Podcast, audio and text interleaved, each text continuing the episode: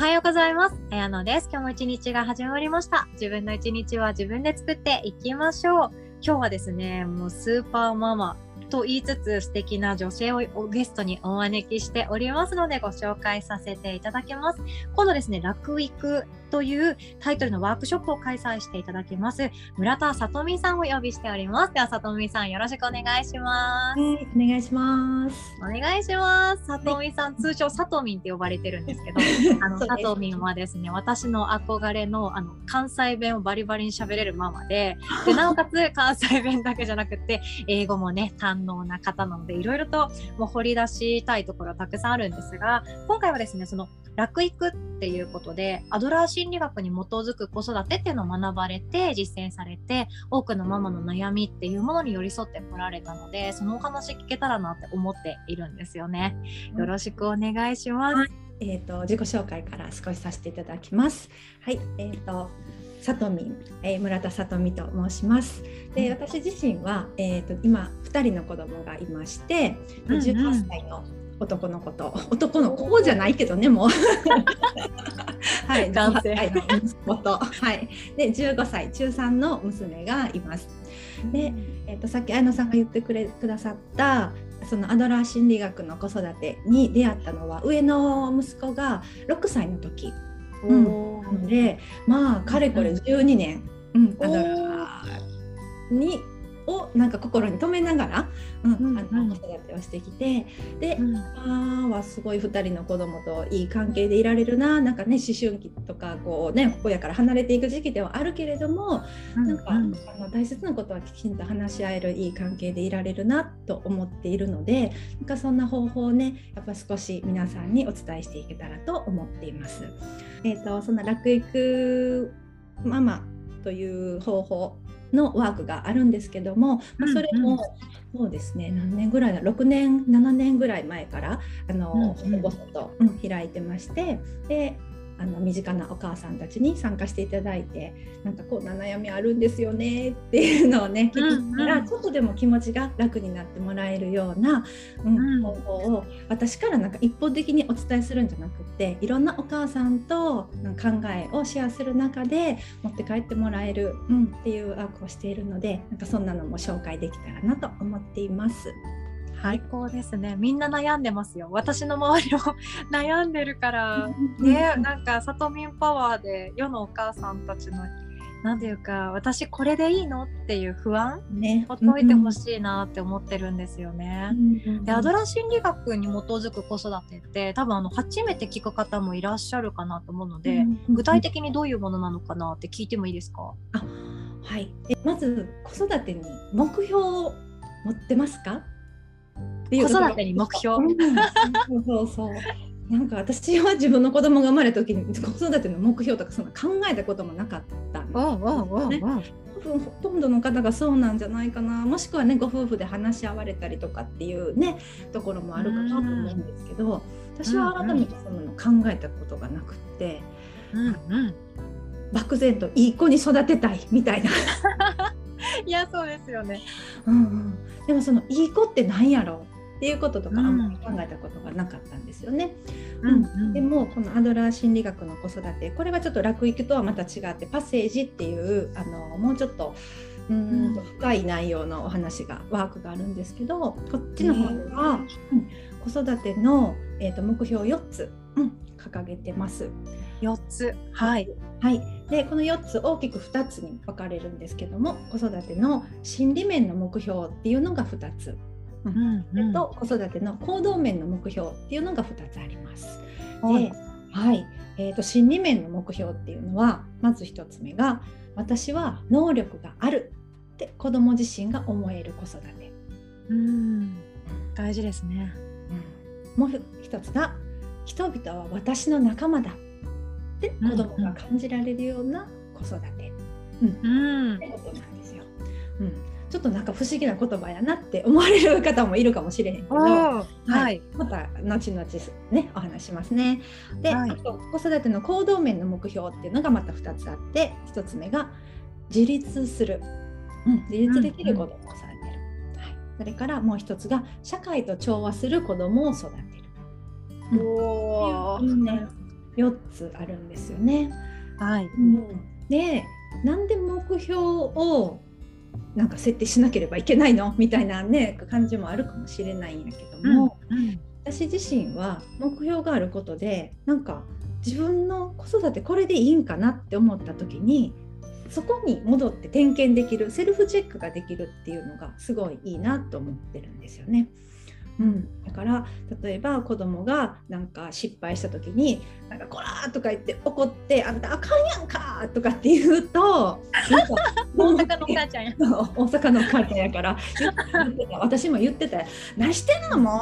う!」みたいなことを言ってたんだけど。うんうん。関西弁で怒られるとゾクッとしますからね。怖い。よねですよ。もうそれやった後になんか「は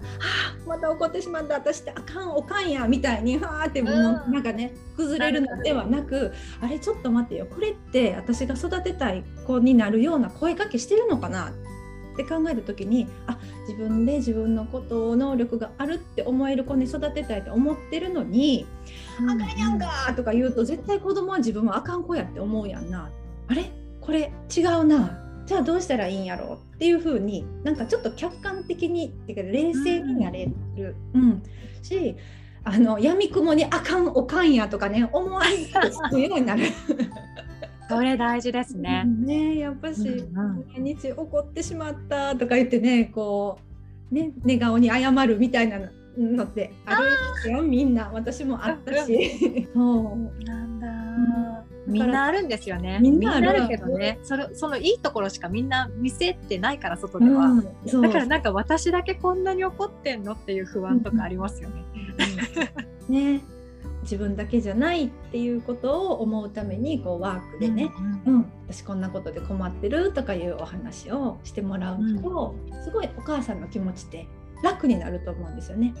うんうん、楽になりそう。もう私はあかんと思ってたのがえなんかみんなそうなん？えみんな怒ってんの？みんな泣いてんの？えそうなんって思うだけでなんかちょっとホッとしません？めっちゃほっとします。そう。だからなんかうん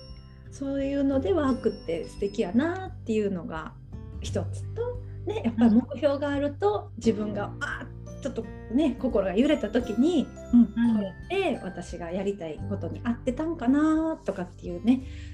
うん、自己点検ができるのであの確かに。磨くっての子育てって素敵やな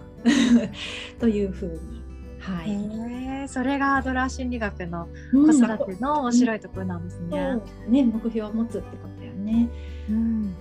確かに目標ってなんていうかその陣痛が始まる手前くらいまではあったはずだなって今思いました。おなんかこんな風に育てたいなとかってなんかまだ自分の中に体の中に赤ちゃんがいる時って何でも思い通りになれるだろうなとか思ってたんですけどね。もっとにこやかで可愛いママになれるんだろうなとか思ってたんですけどね。なんか出てきたら全然そううまくはいかないじゃないですか。自分の限界を超えてくるじゃないですか。うんうん。ね、おっぱい飲みたかったらその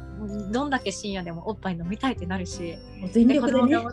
そう大きくなったら大きくなったで。ね今これを遊びたいのになんでママ遊ばないのみたいな感じのやり取りがあったりとか、うん子供もやっぱり自分の自我っていうのが芽生えると、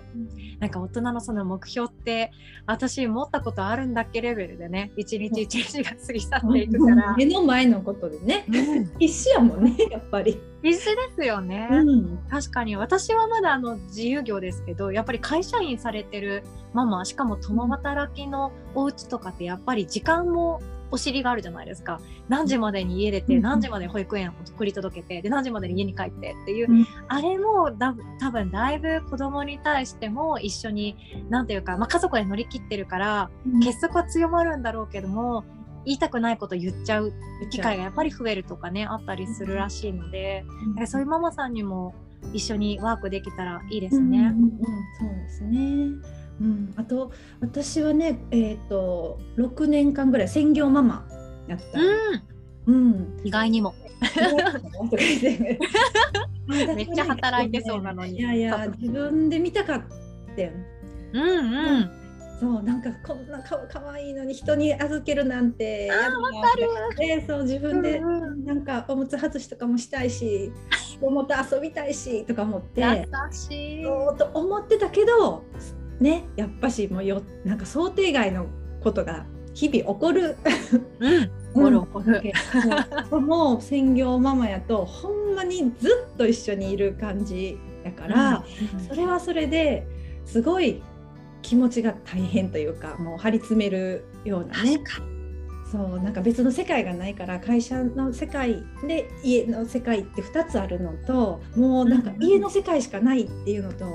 の苦しさっていうのもまたあわるとかるね。そうじゃあ私もさとみんもじゃあ専業ママ経験者じゃないですか、あの苦しさ半端ないですよね。ねなんかまだ2時かみたいな。あと4時間何して遊ぼうとか。わかる。寝てくれとかね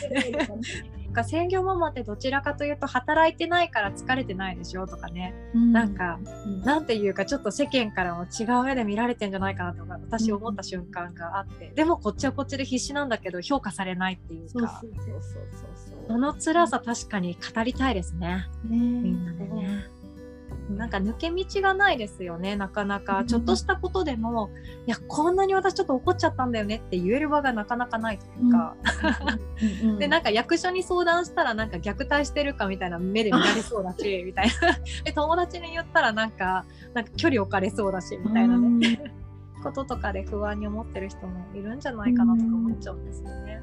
なので今回このワークショップさとみんが開催してくださるんですけど、えっと、日時はなんとですね2月のワークショップです2月19日の土曜日の朝10時半から私の開催しているヨガの日のオンラインおうちでヨガの日のズームを使って開催していただきます。でもう悩まないっていうタイトルなんですけど、まあ、楽育って漢字2文字で書いて楽しい育児って書いて楽する育児って書いて楽育なんですけど、まあ、実際楽育を学ぶメリット最後にお聞きしてから今日終わりにしようかなと思っていて、楽育って楽になる育児なのかなって思ったりしてるんですけど、聞くと楽になれるんですか、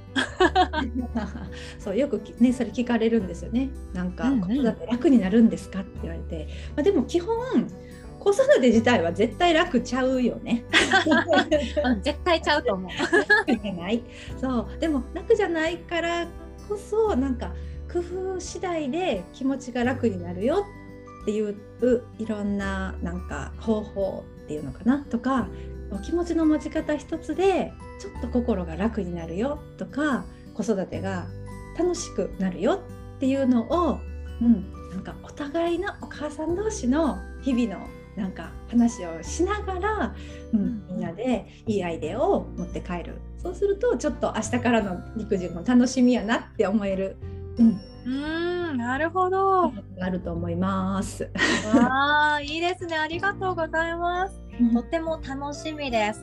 ということでワークショップはちょっと先で2月19日の土曜日なんですけどもこの里見先生が開催してくれるアドラー心理学に基づく子育てというもので育児は楽になんないけど明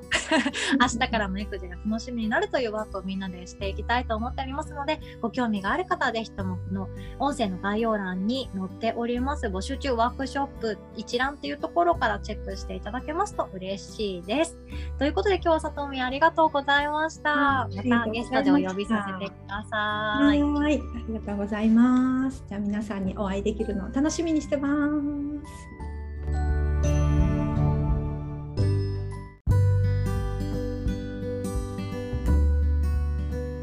こんにちは、あやのです。1月のヨガの日のスケジュールをシェアさせてくださいね。早速なんですけど、新年明けて早々1月2日日曜日の夜8時からは無料です。私が開催します新年のサンカルパ2022年を自分でメイクするというオンラインワークショップを開催いたします。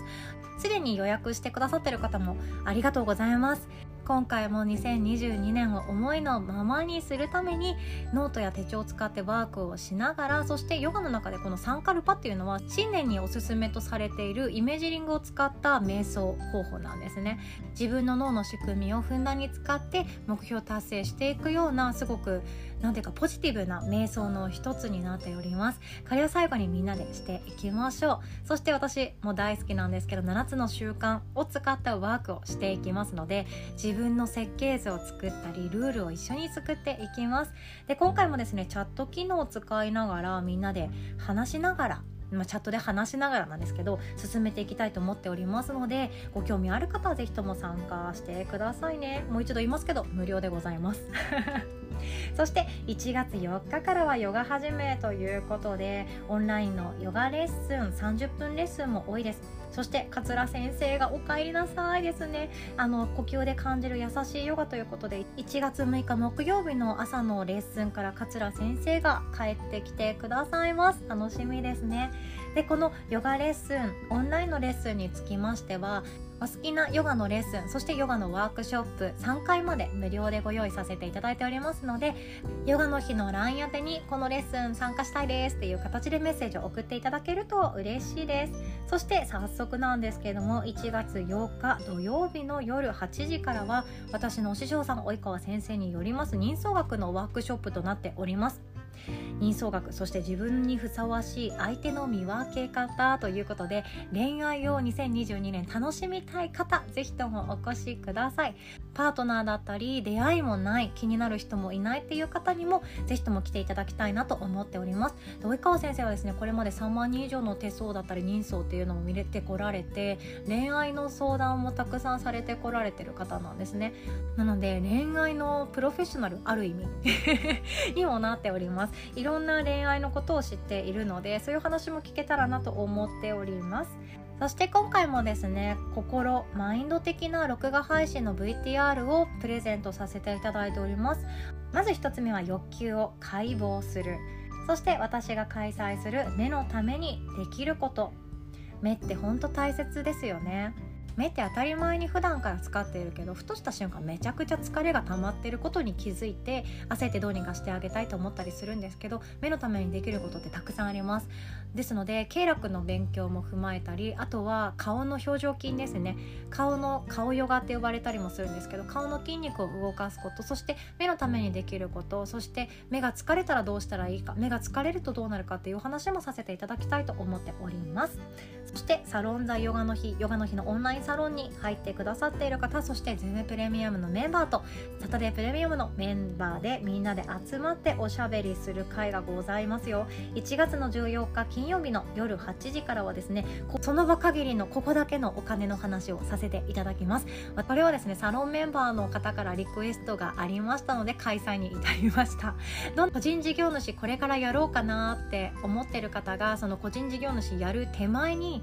どんな風に税金対策したり経費の計上の仕方を準備しておいた方がいいかとかどうして開業届出さなきゃいけないのかっていうところもお伝えさせていただきます。であと私もですね今年ほんと節税勉強したんですよね。勉強したって言ったら多分まだまだ浅いんですけど今回は私だけだと持論満載のその株式投資の話だったりここの証券会社で口座を持ちましょうとかこの節税対策になりますよとかイデコがどうのとか S&P がどうのっていうような私の持論ばかりが入入っちゃうのはやべえなって正直思っているので私の友人で元銀行員だったお友達をお招きしてそのお金のこと話していこうかなって思っておりますのでフリーランスじゃなくてもこれから副業していきたいなとかイデコって正直どうなのよとか NISA って正直どっち選べばいいのよとかそんな話もできたらなと思っております。でそして1月の15日土曜日の朝10時半からは限定5名手相を見れるようになるワークといういうことで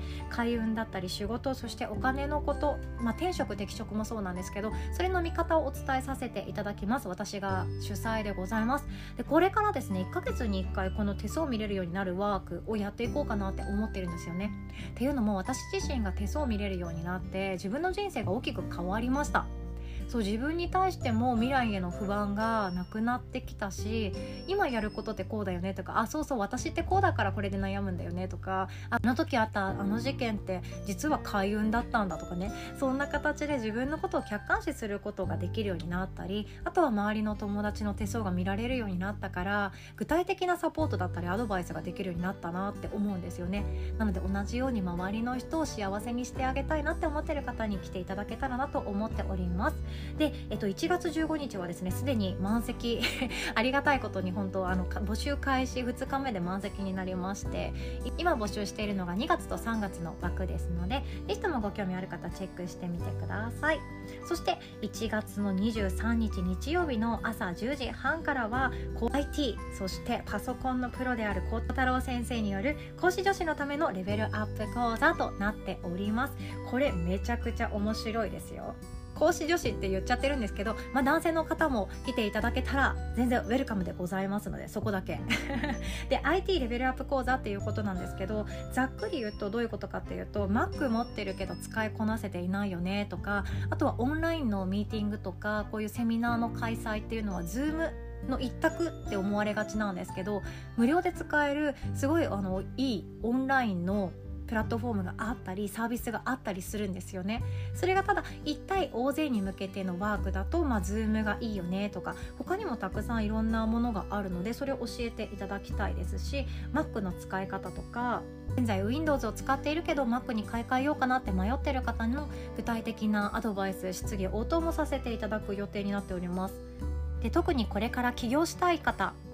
副業でもいいですよ。そんな形で新しいビジネスをスタートさせようって思っている方のサポートだったり注意点っていうところも教えてもらえますしウェブセミナーに必須なアイテムの紹介。あとはですねオタックとか iPhone とかもそうなんですけど高額商品をお得に買うお得に買い替えるっていうやり方があるそうなのでこれ私もですね初めて聞いた時ちょっと衝撃受けたんですよね。そういうやり方もあります。もちろん正規でちゃんとスタンダードなルールなんですけどこれ知ってるか知らないかで全然違うわけなんですよ。世の中の講師業されてる方って一人でやってる方がほとんどなので自分の手がいっぱいいっぱいになることってとても多いと思うんですよね。やっぱりお客さんとの対応って大切だし自分のブラッシュアップさせたりとかあとはランディングページ書いたりっていうその絶え間ないことアウトプットも大切ですしそんな形で1日24時間一瞬で終わっちゃうわけなんですよねそんな方がもっと楽にイージーに作業が進みやすいそしてもっと利益をアップできるようなワークになっておりますので講師業これからやってみたい方そしてすでにやってるけどもっとレベルアップしたいなっていう方に来ていただけたらとても嬉しいです。1月もですね無料でヨガレッスンが受けられる無料デーがございます。それがですね1月の15日の土曜日朝9時から10時まで私が担当です。心整うリフレッシュヨガそして瞑想ということですでに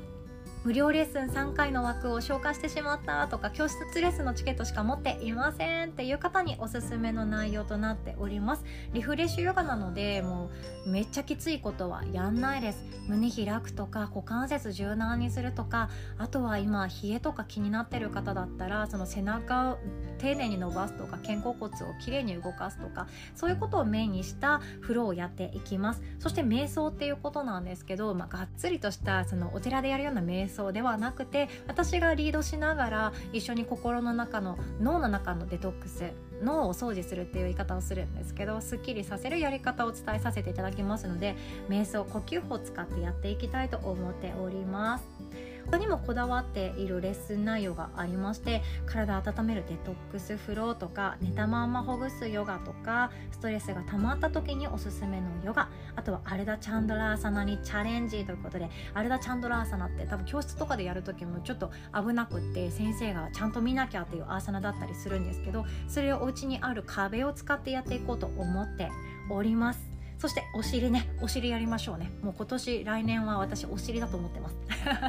そう。でお尻を整えるボディーワークもあります。そして自宅でお仕事されている方必見。座り方チェックとチェアヨガシンプルにできるお仕事の隙間時間にできることをお伝えさせていただきます。ということでこんな形で1月も盛りだくさんになっております。ズームありがたいことにズームプレミアム会員さんサタデープレミアム会員さんサロンザヨガの日のメンバー。少しずつ増えていって仲間が増えてきて私もとっても嬉しいです。で Zoom プレミアム会員さんにつきましては毎全てのオンラインレッスンへの参加し放題そして録画 VTR が全てゲットそして有料のワークショップ特別の外部講師をお招きしてのワークショップあるんですけれどもそれの録画 VTR も無料でシェアさせていただいているんですね。オンラインサロンも無料で入れるようになっておりますので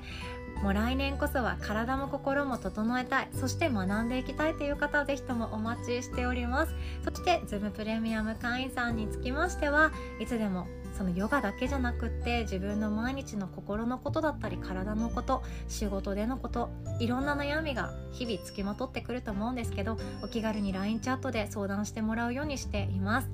恋愛のことでもいいんですよ。あとは生理のこととかでも何でもいいんですよ。一人で抱え込まないでほしいなっていうふうに思っていますのでさせていただいております。私たちはいつだってたくさんの人に囲まれているようで自分の悩みを理解してもらえないっていうことが起こると急孤独って感じやすくなりますよね。そんな思いを一人でも多くの人がしないようにヨガの日は存在していきたいと思っておりますので2022年もどうぞよろしくお願いいたします。わからないところがございましたらお気軽に LINE にてメッセージくださいね。では素敵な年をお迎えください。おしまい。